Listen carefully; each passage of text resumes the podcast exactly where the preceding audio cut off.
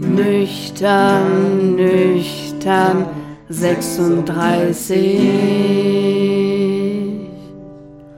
Nüchtern, nüchtern, 36.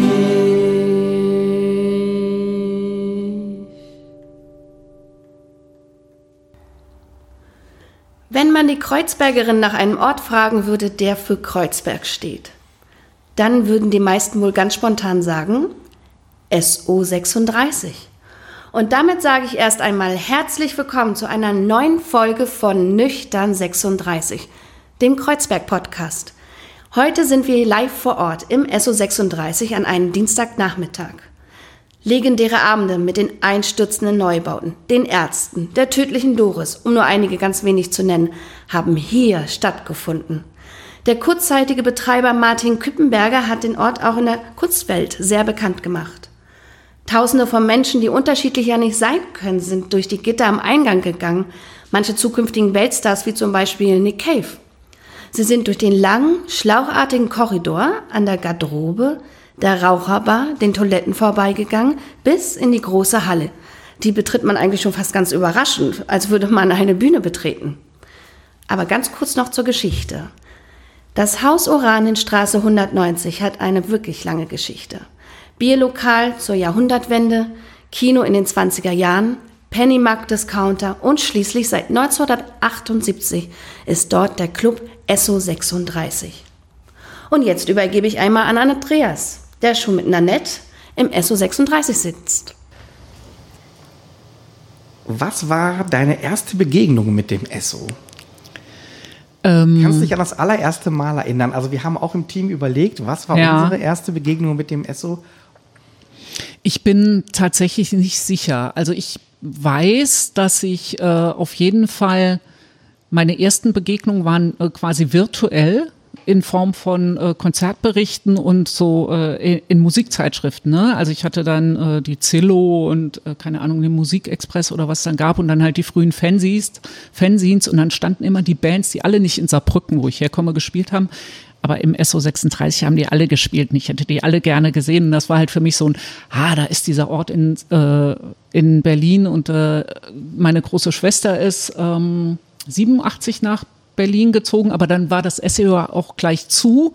Und das heißt so irgendwie diese Phase, also ich war sehr, sehr viel in Berlin, dann war das SEO aber noch zu, und zumindest das erste, woran ich mich erinnere und das auch anhand von einer Eintrittskartenschnipsel belegen kann, war die erste große Slime Reunion 93.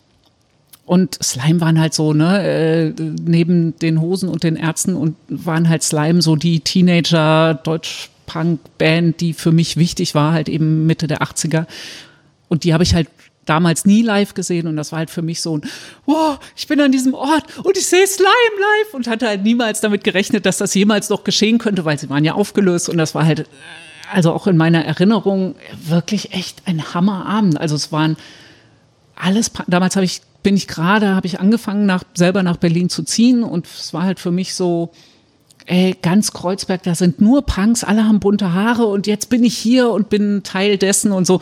Das war für mich einfach wirklich ein sehr großer Abend. Ich habe damals, ich war äh, früher sehr, sehr sportlich und ich konnte halt dann auch wirklich das ganze Konzert durchpogen. Und ich glaube, ich habe das ganze Konzert durchgepokt und damals war es für mich so ein Ding, äh, ich habe dann ganz oft die Augen zugemacht und einfach darauf vertraut, dass alles gut wird. Und es war halt einfach so pure Energie. Also ich habe halt wirklich äh, lange mit geschlossenen Augen das halbe Konzert durchgepokt, die Gen Musik genossen und halt einfach diese Energie so in mich aufgesaugt. Und das war ja einfach, also das ist das erste Mal, äh, das für mich erste bewusste Mal im SO36, das war halt einfach der Hammer. Wie war damals das Esso? War das anders als heute? Wenn du dich dran erinnern kannst, du warst ja damals nicht analytisch da, ne? Ja, mm, nee, ich glaube, so war es jetzt wirklich, also äh, natürlich hat sich viele Sachen, ne, es ist, die Klos sind deutlich besser heutzutage und, aber damals war das für mich wirklich einfach nur dieser schwarze Raum, in dem all diese Energie ist. Also ich äh, habe keine Erinnerung dran, Also ich weiß, es muss schon schwarz gewesen sein. Ich habe halt wirklich nur diese sehr pure Erinnerung. So, aber ob jetzt wie die Bar anders war und sonst. Damals gab es auf jeden Fall das Café noch nicht und gab es noch die Garderobe nicht. Das gab es alles noch nicht. Aber äh, nee, die Energie war schon die gleiche oder war ist noch die gleiche. Ich meine, das Esso hat ja auch eine Wahnsinnsgeschichte, die Ja. sich ja irgendwie, wenn man in dieser Halle steht, durch diesen Durchgang ist, wir konnten ihn gerade mal sehen, den Flur unten. Und wenn man sich dann sagt, wer alles hier durchgegangen ist, also allein so Geschichten wie das David Bowie auch noch auf der Eröffnung mal war, das wird ja schon zu einer Fußnote, zu einer totalen Fußnote, ne? wenn man die Gesamtgeschichte sieht und, und die Ja. Aura. Ähm, was würdest du sagen, macht das Esso zu einem besonderen Ort oder zu dem besonderen Ort? Ich glaube, es ist wirklich die, diese immense, unglaubliche, nicht abzubildende Vielfalt, die halt wirklich, also über die ganzen Jahre, aber halt auch äh, in jeder Phase des Essos äh, war das Esso unglaublich vielfältig. Ne? Also in der Startphase hattest du ganz stark diesen Kunstaspekt noch, der halt mit dem abgefahrensten Punk irgendwie zusammenging. Und dann hattest du die Phase unter Hilal Korutan, der halt türkische Hochzeiten und äh, äh, Punkrock geschafft hat zu vereinen. Und damals gab es halt auch schon ganz viele queere Aspekte. Und dann halt später, wo ähm, halt quasi äh, so eine nicht weiter organisierte Gruppe aus dem Kiez quasi das Esso betrieben hat und wirklich alles Mögliche war, von autonome Vollversammlung über Kiezküche und aber trotzdem auch äh, geile Konzerte und dann mal Theater und sonst was. Und jetzt halt aktuell, wo man halt sowohl okay, ich spreche jetzt bis zu Corona-Zeiten, ne, hatten wir halt sowohl professionellste Konzerte als auch äh, Partys und du hattest von Techno bis Punk und dann hast du Gay Hane, was halt für uns auch super wichtig ist, dass du halt eben die queere türkisch-arabische Community halt einfach hast, äh, die halt sonst nicht so viele Räume hat. Ähm, und ich glaube, das macht es halt einfach aus, dass wir es halt in allen Phasen immer geschafft haben, Subkulturen aller möglichen Couleur hier irgendwie zu vereinen und äh, nicht nur nicht nur parallel, sondern halt auch wirklich so eine Unity zu schaffen. Also auch, äh, dass quasi die sehr starke Queer-Szene und die Punker, dass die halt aus den Mitte der 90er halt wirklich zusammengewachsen sind zu so einem Einheit, einheitlichen Ding, also dass wir gemeinsam machen und nicht so nebeneinander her. Und ich glaube, das ist wirklich die Stärke, dass du halt wirklich so viele verschiedene Leute, Musikstile, Kunstrichtungen und sonst was hast und die hier alle sich wohlfühlen oder zu Hause fühlen. Das ist, glaube ich, wirklich das Besondere. Und ich glaube, wo wirklich auch jetzt, man, du hast ja gesagt, man zusammengewachsen ist. Wenn man sogar Ja. die Geschichte vom Esso liest, hat es ja auch Zeiten erbitterster Auseinandersetzungen auch gegeben, Ja. wo man vom Kiez auch kritisiert wurde, was unglaublich auch hart gewesen sein muss für alle Beteiligten. Ja, total. Also äh, wir haben ja mit äh, zweien der Urgründergeneration äh, oder mit diesen, äh, mit zwei von den vier jungen Männern damals, die das gegründet haben, gesprochen. Die meinten halt, der erste ist sofort wieder ausgestiegen, bevor er eröffnet wurde, weil ihm war das zu hart. Er wollte eigentlich eine schöne Zeit haben und die wurden damals ja sehr angefeindet, auch wegen ne, Bier viel zu teuer, zwei Mark für eine Dose, ey, äh, scheiße und so. Ähm, das muss schon sehr, sehr hart gewesen sein. Also Hilal Korutan hat uns berichtet, dass er das eigentlich ganz gut geschafft hat, dass er ja quasi den Grundstein gelegt hat dafür, dass das Esso Teil vom Kiez war. Und jetzt in jüngerer äh, Vergangenheit, ne, natürlich ist so ein Ort auch immer eine Projektionsfläche. Also sowas wie, hä, es- Esso ist viel zu unpolitisch, ist doch scheiße, oder Esso ist total politisch, aber in die falsche Richtung. Also so, das ist immer Thema. Und das ist natürlich anstrengend, aber es ist halt auch total wichtig. Also, dass wir nicht so unser eigenes Ding so in unserer, ne, dass man halt nicht so engstirnig den Tunnelblick hat, sondern dass dieses, dass man das Feedback auch zu schätzen weiß. Ja, das sind manchmal Angriffe, aber das ist ja, ähm, das ist ja nicht persönlich, sondern da ist ja auch das Bedürfnis dahinter, ey, es gibt hier diesen Ort, der ist voll wichtig für den Kiez und ihr verwaltet diesen Ort und ihr müsst ihn aber für den Kiez nutzen und so. Das äh, ist ganz gut auch immer das Korrektiv zu haben und äh, wenn ich halt an 2010 denke, als wir diese Lärmschutzgeschichte äh, da am Start hatten, wir wären gnadenlos untergegangen, das war nicht zu schaffen. Ohne diese immense Unterstützung und Solidarität vom Kiez wären wir einfach, wir wären längst weg vom Fenster. Also so, ne, ähm, deshalb hatte ich halt auch gehofft, so, also diese Solidarität, die sich damals für uns manifestiert hat, ne, die ganze Straße hing ja voll mit SO36 bleibt. Und wenn wir halt jetzt gucken, ne, überall hängt Kisch und Co. bleibt und es sieht im Moment ja gerade nicht so aus, als ob es klappt. Und das ist so frustrierend, weil es war damals für uns so mega bestärkend, dass wir diesen Support hatten und dass es am Ende geklappt hat. Und deshalb wünsche ich und hoffe ich eigentlich für alle, ne, die jetzt bedroht sind, dass also einerseits, dass man so für die eigene persönliche Seele diesen Support spürt und das total einen stärkt, aber die Hoffnung, dass es halt auch was nützt und die Projekte wirklich bleiben können, das wäre natürlich so das Sahnehäubchen. Verändert so die Veränderung von Kreuzberg auch das Esso? Ja, ja. Also so, man sieht halt um sich rum die ganzen WegbegleiterInnen quasi dahinschwinden. Ne? Das sind also jetzt zum Beispiel, da gab es jahrzehntelang, äh, ich glaube auch seit mindestens den 70ern, dieses Eichhörnchen. Das war im Prinzip so ein gerümpeliger äh, Secondhand äh, gebraucht Waren, weiß gar nicht was Laden. Und der war halt einfach irgendwann weg und so, ne? Und du siehst halt ja die Kneipe und jene Kneipe, ne? Und das, was früher die O-Bar war, wo halt eben Bowie und Konsorten auch verkehrt haben, die ist mittlerweile irgendein gesichtsloser Laden, keine Ahnung und so. Also es ist halt so, ne, nach und nach bröckeln halt die Sachen weg, ist ja auch okay, Dinge verändern sich. Aber sowas wie, ähm, man beschwert sich, weil äh, der Laden zu laut ist, das wäre halt in den 90ern noch undenkbar gewesen. Ne? Also äh, hier die, ähm, wie heißt sie denn, Jasmin Tabatabai, die muss wohl hier in der Gegend gewohnt haben und hat mal erzählt, so ja, ihr, sie hat ihr Kind aufgezogen und aber am Wochenende war halt immer bam, bam, bam, bam vom Esso. Das war wohl die Zeit, als hier auch Techno-Partys waren viel. Und sie meinte, sie wäre überhaupt nie auf die Idee gekommen, sich da zu beklagen. So, wenn es ging, ist sie halt einfach runter und hat mitgemacht. Äh, und ansonsten, ähm, das war halt so. Ne? Und jetzt sind halt andere Zeiten eingekommen. Naja gut, da muss man halt für Hunderttausende Lärmschutzwand bauen, aber hat die, das so auch die Leute verändert, die hier arbeiten mit der Zeit? Ganz bestimmt. Ganz bestimmt. Also auf unterschiedlichste Art, ne? Zwischen man verausgabt sich und brennt aus bis zu man wird total empowered. Also so der Laden hat ja schon auch auf die Fahnen geschrieben und es funktioniert auch in vielen Teilen ganz gut, dass man halt versucht, dem Nachwuchs halt eine Chance zu geben. Ne? Dass halt auch äh, Gruppen, die hier sagen, so, wir wollen aber mal eine Soli-Party machen und dann machen die das und wir haben ja all diese, diese Kenntnisse und all diese Fähigkeiten und versuchen das halt weiterzugeben, so dass die Leute halt wirklich ähm, auch qualifiziert werden, klingt jetzt blöd, aber halt die, die Fähigkeiten und das Wissen an, in die Hand kriegen, dass sie das in Zukunft selber können. Ne? Am Anfang ist das halt wirklich noch so eine Rundumbetreuung und dann kommen die jedes Jahr wieder und werden halt einfach immer besser und gehen noch woanders hin und machen da noch Sachen und plötzlich wird ein Partykollektiv geboren. Das ist dann halt total cool, wenn du halt weißt, so, ja, ey, die drei haben halt als Teenager hier angefangen und das erste Mal irgendwas gemacht. Das ist halt total geil. Oder dass wir halt versuchen,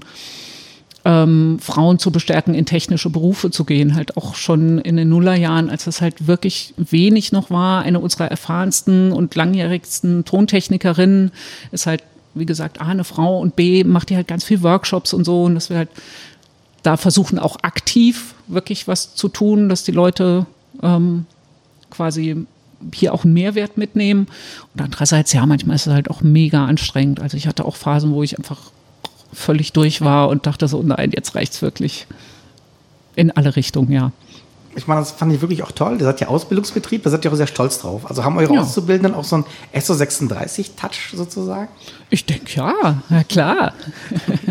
also die gehen ja auch raus in die Welt so, ne? Und äh, also auch was die erzählen, so ne, ähm, zwei sind jetzt zum Beispiel an der Volksbühne gelandet und so und die meinen halt so, ja, und wenn es dann heißt, ach echt, ihr wart im Esso und boah, so, das ist immer ein Thema, ne? Weil alle haben irgendein Bild vom Esso und so da draußen und so, ja, auf jeden Fall.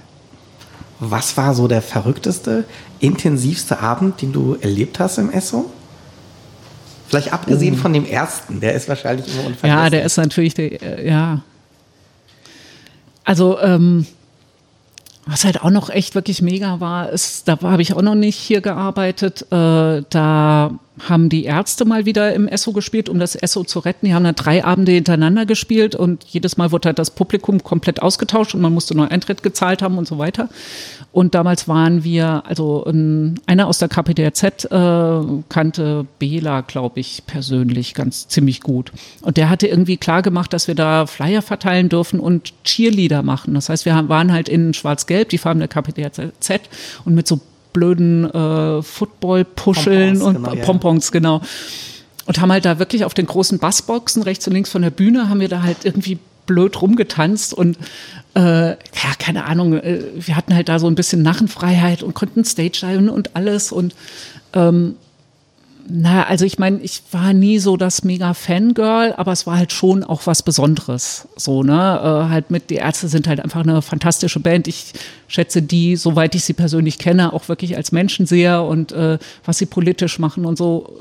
Es war für mich halt schon echt wirklich was sehr Besonderes. Und dann halt in diesem unglaublich schäbigen, grauenvollen Backstage, den das Esso damals hatte, ne? Es war ja nur so eine ähm, eingezogene Zwischenetage über der Bühne mit einem Campingklo und es war wirklich ganz schrecklich und dann stand ich da und die Ärzte und so und ich ähm, habe äh, hab halt, äh, ich war nie eine große Trinkerin, ich nehme auch keine Drogen, also ich war auch hm, jahrelang straight edge, aber auf jeden Fall in dem Moment äh, hatte mir irgendjemand das Bier zum Halten in die Hand gegeben, weil man wollte da auch nirgendwo was abstellen. Und in dem Moment just wurde mir Farin Urlaub vorgestellt und es hieß so, guck mal, das ist eine nett und die ist so wie du, die trinkt auch nie und er guckt so auf die Bierflasche so, aha, hm, okay und hatte dann auch äh, viele andere Dinge zu tun. Das war so von, ha, oh, hi, ist ein toller Abend, dann so, oh, schade.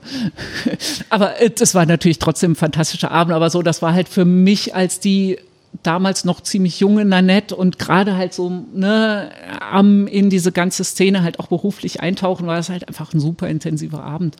Und jetzt, seit ich hier arbeite, es ist tatsächlich so ein bisschen ernüchternd, wenn du wirklich all diese Konzerte arbeitest und du hast die Verantwortung, du bist stocknüchtern und du weißt, wenn hier jetzt was schief geht, bist du verantwortlich für 500 betrunkene Punker. Das ist auf eine sehr andere Art intensiv. Ähm, aber da, also ich war mir halt dieser Verantwortung immer sehr bewusst und trotzdem gab es halt auch Abende, also bei ich glaube, ja, es war netterweise tatsächlich wieder mal eine Slime-Reunion, ich glaube auch 2010. Und das war glaube ich, eines der ersten Konzerte, wo wir, wo diese blöde Lärmschutzwand endlich stand und wir wieder richtig abgehen konnten. Und ich war Abendleitung, also Hauptverantwortliche. Und es war mir an irgendeinem Punkt musste ich einfach mal kurz durchdrehen. Und bin dann halt auch, äh, ne, halt so für drei Songs in den Moshpit und bin wirklich gut abgegangen und äh, bin nach vielen Jahren das war bestimmt zehn Jahre her, wenn nicht noch länger, halt zum ersten Mal auch wieder gestagedived und es war halt einfach richtig geil. Es war halt echt wie früher so. Ich bin, konnte einfach ausflippen und äh, äh, so, wenn du halt wirklich einen halben Song da auf den Leuten äh, divest, das ist schon sehr, sehr geil. Also es macht, auch wenn ich es erzähle, äh, habe ich jetzt ein bisschen Gänsehaut. Das ist halt so, also ich glaube, das ist das, was mich halt auch an diesem, also als junge Frau noch lange in der Provinz und fern davon entfernt, ähm, diesen Job zu haben, war so mein, wenn ich mal groß bin, ne, so dieses Gefühl von, wenn ich groß bin, würde ich total gerne mit Konzerten arbeiten. Und das war so ein Moment, wo ich dachte, ja, Nanette von vor 30 Jahren, kannst du bitte diesen Moment sehen, so, ne? Und das ist halt so, wie gesagt, jetzt habe ich wirklich Gänsehaut. So, äh, ihr könnt Man sehen, sieht, das stimmt, ja, eindeutig, ja. genau. So, ne? Und das, das ist dann halt echt geil. Ja hätte wahrscheinlich nur noch gefehlt, dass gerade in dem Moment die Polizei oder das Ordnungsamt gekommen wäre und hätte gefragt, wo ist die Abendspielleitung sozusagen. Und die, die springt, die macht gerade Stage Diving da vorne. Die, die, die schwebt davon. Äh, es war fast so ähnlich tatsächlich. Äh, ähm, also ich war dann schon wieder gelandet und so und dann kam aber jemand von, vom Türteam und meinte, ey, Nanette, ich glaube, du solltest doch mal nach vorne kommen. Ähm, und dann standen da irgendwie unsere Mülltonnen auf der Straße und äh, ähm, die Leute waren schon so ein bisschen in Riot-Stimmung und ähm, das eine war die Papiertonne und so, ne, da die Feuerzeuge waren schon im Anschlag so ungefähr. Und da waren wir aber immer noch, was da noch nicht so ganz klar war, war halt mit der äh, Vermieterin, war das äh, die Situation damals sehr angespannt. Und dann aus dieser, ah, das ist alles total geil. So, oh, scheiße, ich muss jetzt hier ernsthaft. Und, und dann war halt so wirklich so von, von diesem äh, High musste ich halt sofort wieder nüchtern und klar sein und habe dann angefangen, die Mülltonnen wieder reinzuräumen in den Hof. Und ich kam mir sehr, sehr spießig vor, aber es war leider nötig. Gibt es so ein Jahrzehnt, wo du am liebsten im Esso gewesen wärst? Ja, ich hätte schon sehr gern die frühen 80er hier. Ja, na klar, aber ich meine, da war ich halt wirklich noch zu klein. Ich bin Jahrgang 69, ne, und mit 14 bin ich nicht nach Berlin abgehauen, um da mir die UK-Subs oder keine Ahnung was reinzuziehen. Aber das hätte ich sehr, sehr, sehr gerne gelebt, ja. Ich frage natürlich nicht ohne Hintergedanken, weil du hast ja an dem großen Esso 36 Buch mitgearbeitet, also der Esso Bibel, anders mhm. kann man sie glaube ich nicht nennen, alleine von dem Volumen her. Vielleicht kannst du mal erzählen, wie ist es dazu gekommen? Also 500 Seiten, ein kontrollierter Absturz, eine wilde Collage durch die Geschichte des Essen. Ähm, ja, tatsächlich, meine Kollegin Lilo hat so ein bisschen den ähm, Startschuss gegeben und sie hat erzählt, ich glaube, es war unsere 30-Jahr-Feier, dass sie halt mit ganz vielen Leuten an der Bar stand und alle haben erzählt, so ja, mein erstes Mal im Esso und das Esso der Techno-Tempel. Nein, das Esso ist ein Gay-Club. Nein, das Esso ist ein Punkrock-Club und hatte halt diese ganz vielen Aspekte und diese ganz vielen Geschichten, die quasi sich so äh, angehäuft haben und da dachte sie schon, wir müssen unbedingt ein Buch machen das Esso ist so vielfältig und niemand kennt so alle Aspekte vom Esso. Ne? Alle haben so ihr Bild davon.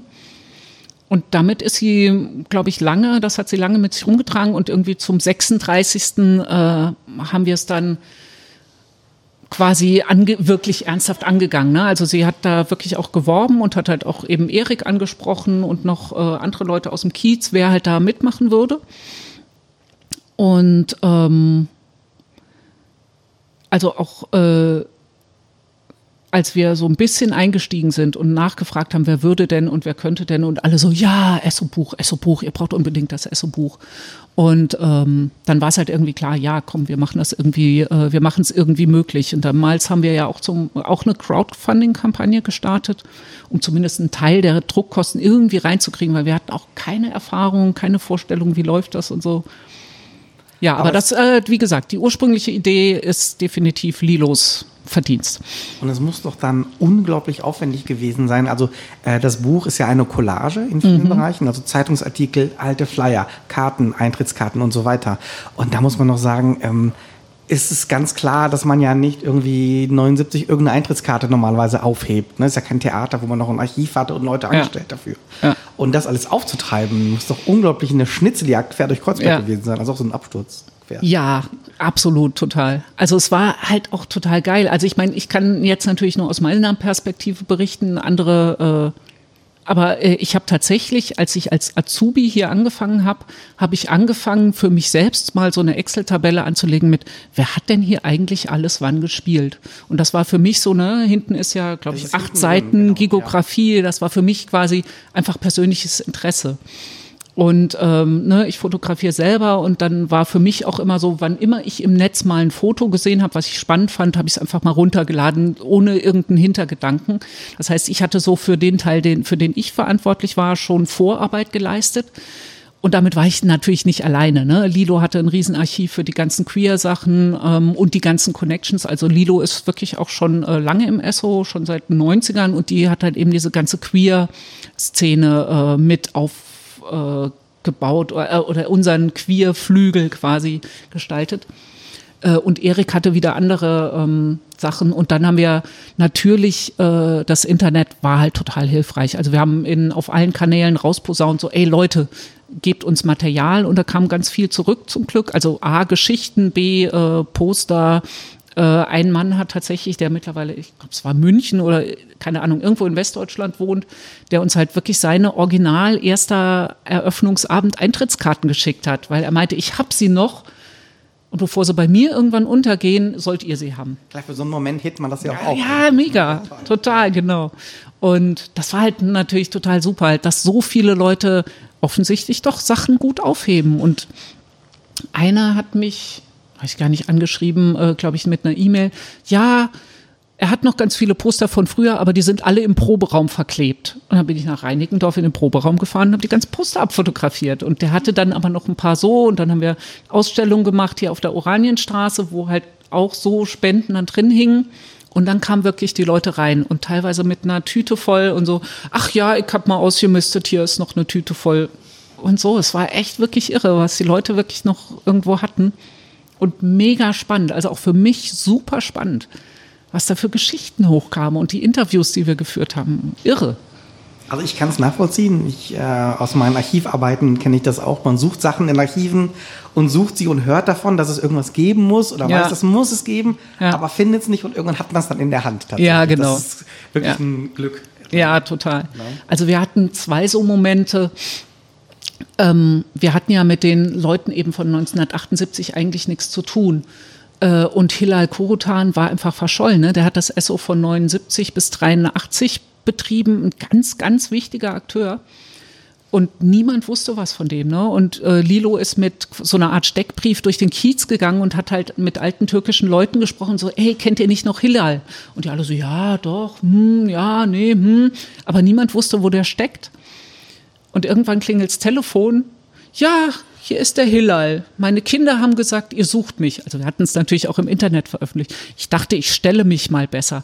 Dann war das ein, ein super Typ, ein unglaublich sympathischer, total wacher, mit ganz tollen Visionen und äh, wirklich ein super Typ, total inspirierend, äh, ist äh, jetzt Gemüsehändler in Spandau gewesen die letzten Jahrzehnte. Und also war halt ganz lange auch nicht in Kreuzberg das war halt einfach irre, den wiederzufinden und dass er sich halt meldet. Und es war hier erst eine andere Kollegin, die mit dem Buch gar nichts zu tun hatte, war dran und meinte so, sag mal, Nanette, da ist ein Herr Kura, irgendwas, willst du mal mit dem sprechen? Ich so, ja, ja, ja, ja, ja, gib her.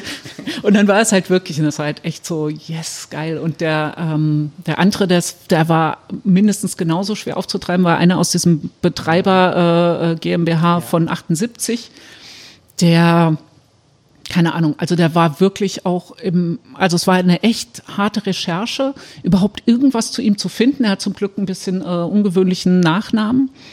Und ich habe dann mal auf Verdacht einen Golfclub angeschrieben, wo, glaube ich, seine Frau im Vorstand war und irgendeine GmbH, irgendwas Gewerberegister, wo sein Name auch auftauchte. Und die hatte er schon zwar wohl nichts mehr mit zu tun, aber auf jeden Fall, da klingelte dann auch irgendwann das Telefon und er meinte, er war schon ein, auch ein echter Charaktertyp, meinte, na, er ist eigentlich, ähm, also so Öffentlichkeit und so, und er hatte eigentlich mit dem Esser auch abgeschlossen und aber er war beeindruckt, dass wir ihn gefunden haben. Deshalb meldet er sich jetzt mal. Es war halt auch so, yes, ja, cool. Und das war dann auch ein ganz spannendes Interview. Also er war dann auch hier und hat sich auf eine Art total gefreut, was aus dem Esso geworden ist, weil es ist ja wirklich sehr anders als 78. Und so, das waren halt so echt irre Momente, halt diese quasi schon Legenden dann wirklich da zu haben und sie finden es cool, was wir jetzt machen. So, das war halt dann auch nochmal so eine, also einerseits sie da zu haben und mit ihnen sprechen zu können und die Geschichten wirklich aus erster Hand zu hören. Und dann halt zu sehen, so, nee, sie finden es cool, was wir draus gemacht haben. So, so, sie sind grün damit. Das war geil. Ja, ich habe das Interview auch gelesen und zwischen den Zeilen strahlt es einfach. Ja. Also es strahlt, wo er sagt, das ist einfach toll hier. Also ja. man hat wirklich das Gefühl, dass er das Lächeln nicht aus dem Gesicht bekommt. Ne? Ja. ja, ja, das war echt ja. Gab es noch andere Reaktionen von Leuten, die das in die Hand bekommen haben und dann sicher gesagt haben, oh mein Gott, das ist ja meine ganze Jugend, die ich da sehe? Ja, also es waren viel, Leute waren viel erschlagen von der schieren Masse an Material. Ja, auch von dem Gewicht, das äh, kann man sagen. Ja. ja. Ähm, aber was ich total lustig fand, dass ganz viele Leute, die blättern so rein, so die ersten Seiten, ah ja, geile Fotos und dann schlagen sie einfach hinten auf die Liste mit den Konzerten und dann, da war ich, da war ich. Echt, das war, das war, das war 1984. Äh, nee, kann ja gar nicht sein und, so, und, und gehen sofort in diese Konzertliste, um zu gucken, wo war ich. Und das fand ich total gut. Also das fanden alle äh, wirklich viele Leute ganz wertvoll und dann halt natürlich so die ähm, ähm, Silvester 87, ne, mit diesen Riots und dann haben die das und mit dem, also wir haben im Nachhinein noch so viel spannende Geschichten dann, die sich an die Sachen, die im Buch stehen, angeknüpft haben. Also wir hätten gut auch noch einen Teil 2 rausbringen können mit Sachen, die dann noch nachkamen, aber. Genau, Silvester 87, das habe ich auch gelesen, kurz zur Ergänzung, ist doch die legendäre Geschichte, wo ein Wasserwerfer mhm. mitten das SO36 reinspritzt. Ja, ja, unglaublich. Das kann sich so gar nicht mehr vorstellen, ne? Das ist, das ist das ist ja nicht die Steinzeit, ne? Das, äh, aber es ist so krass, ja. Also ich fand es wirklich auch die, die Bildauswahl, ich meine, das fängt halt an, so vielleicht für unsere Zuhörer mit so einem atmosphärischen Bild, das leere Esso nach einem Konzert irgendwie ja 80er Jahre offensichtlich auf dem Boden nur Bierdosen und Papier und verrauchter Raum und jeder kann sich diese Atmosphäre einfach vorstellen. Ja. Ein paar Seiten später ist man plötzlich im Heute beim Konzert, das heute stattfindet und sieht nur das Glück in den Augen von den Menschen. Ja. Ja, es hat so Spaß gemacht. Also gerade die Fotorecherche, ne, das war halt so mein äh, Ding auch ganz viel. Das war total schön. Es hat wirklich, also es war sehr, sehr viel Arbeit, aber es hat so viel Freude gemacht, halt auf diese Bilder zu finden, dann auch wirklich äh, ins äh, im Kreuzberg Museum haben die tolle Archive. Ne? Viel, ein paar Sachen waren wirklich im Netz zu finden und dann auch äh, im, im City Archiv waren wir ganz lange. Die haben halt kein äh, digitales Archiv äh, gehabt. Das ist sehr schade, dass es die nicht mehr gibt, die City. Aber die hatten halt eben dieses Papierarchiv. Dann haben wir alte Cities gewühlt und so. Also es, ja schon geil. Kann man das Buch noch kaufen oder wie wird es weitergehen? Also es gibt noch ein paar bei uns im Online-Shop. Ähm, aber wirklich nicht mehr viele. Also wir haben, äh, ich glaube, die Kollegin hat gezählt, äh, also unter 100 sind noch da und die wollen wir jetzt wahrscheinlich äh, zu Weihnachten loswerden alle. Also man soll sich beeilen. Aber wie gesagt, so36.com, da gibt es dann die Ticket- und Shop-Abteilung, da gibt es noch welche. Sie kosten bei uns auch nicht mehr als bei Amazon, aber man darf den Preis erhöhen. Also das Buch kostet ja lächerliche äh, 36 Euro, ist Tausende wert.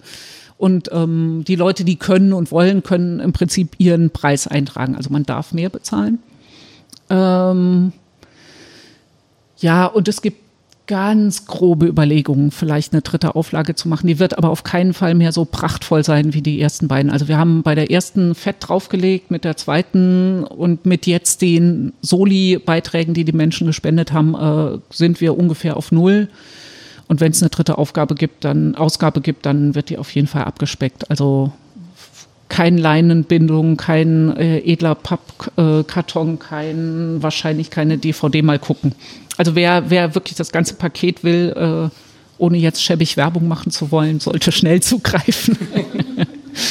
Ja, wir freuen uns auch, dass wir uns für die Redaktion auch noch eins der letzten Exemplare gesichert Sehr haben. Sehr schön, ja. Genau. Vielleicht kannst du es nachher auch noch signieren für uns. Das wäre, glaube ich, toll. Ach, na klar, gerne. Ja, wir könnten jetzt noch ähm, allein über das Buch ewig weiterreden. Ja, oh, ja. Also man hat, wenn man so, wir haben es in der Vorbereitung natürlich klar uns, uns sehr angesehen und dann denkt man fast, einem wird richtig schwindelig, weil das Esso in sich so viele Einzelthemen dann auch, auch verbindet. Ähm, deswegen, ja, können wir eigentlich fast nur einen Break machen und sagen vielen Dank, dass ja, du bei uns voll gerne. Gast warst. Ähm, wir stellen immer noch gern so ein paar Fragen zum, zum Abschluss. Uns wird natürlich interessieren, wenn du nicht im Esso wärst, wo wärst du dann? Vielleicht wäre ich, und das ist gar nicht so unwahrscheinlich, äh, im Nordosten Islands äh, am wirklich hinterletzten Arsch der Heide, wo ein Freund von mir ein Restaurant und ein Gästehaus betreibt. Der hätte mich gerne da. Und das ist durchaus attraktiv da. Das wäre schön für Island, schade für das Essen, ja. für uns. Genau. Die, die zweite Frage hast du schon beantwortet. Die wäre nämlich gewesen, wo stehst du am liebsten bei Konzerten? Ah ja, na klar, vorne. Genau. Ja. Oder du schwebst sozusagen, nachdem du das Stage bist. Ja, auch das. Ja, ja, aber tatsächlich äh, meistens vorne links. Weil mein, ja. Guter Tipp, dann wissen wir. Ist das ein guter Platz vorne links? Ich finde, das ist der beste. Vorne rechts ist nicht so gut. Keine Ahnung. Okay, dann werden wir ausprobieren das nächste Mal. Und wir fragen unsere Gäste immer eine Abschlussfrage und die ist, wenn du Kreuzberg etwas sagen könntest, was würdest du Kreuzberg sagen? Oh, ha, Kreuzberg, höret. Äh, ja, rettet das Kirsch und Co., rettet äh, die Liebig 34, äh, rettet die Meuterei, äh, kauft Genossenschaftsanteile der Lausitzer Straße 10, äh, küsst die Faschisten, wo ihr sie trefft ähm, und don't panic.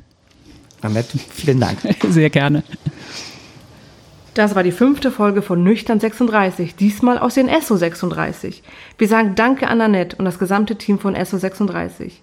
Das Buch Esso 36 erschien im Ventilverlag, gibt es für 36 Euro direkt über die Homepage vom Esso. Und in den harten Corona-Zeiten läuft eine Spendenaktion. Ihr könnt das Esso unterstützen über www.esso36.betterplace.org. Direkt über PayPal spenden at esso36.de. Diese Infos und noch viel mehr findet ihr auf der Homepage von Esso36. So, jetzt reicht's aber um den Essos. Das war Nüchtern 36 mit Hilda Aberland, Andreas Pagela und mir, Ina B. Und darauf haben wir uns jetzt erstmal ein Bierchen verdient vor dem Esso, würde ich sagen. Unbedingt, auf geht's. Nüchtern, nüchtern, 36. Nüchtern, nüchtern, 36.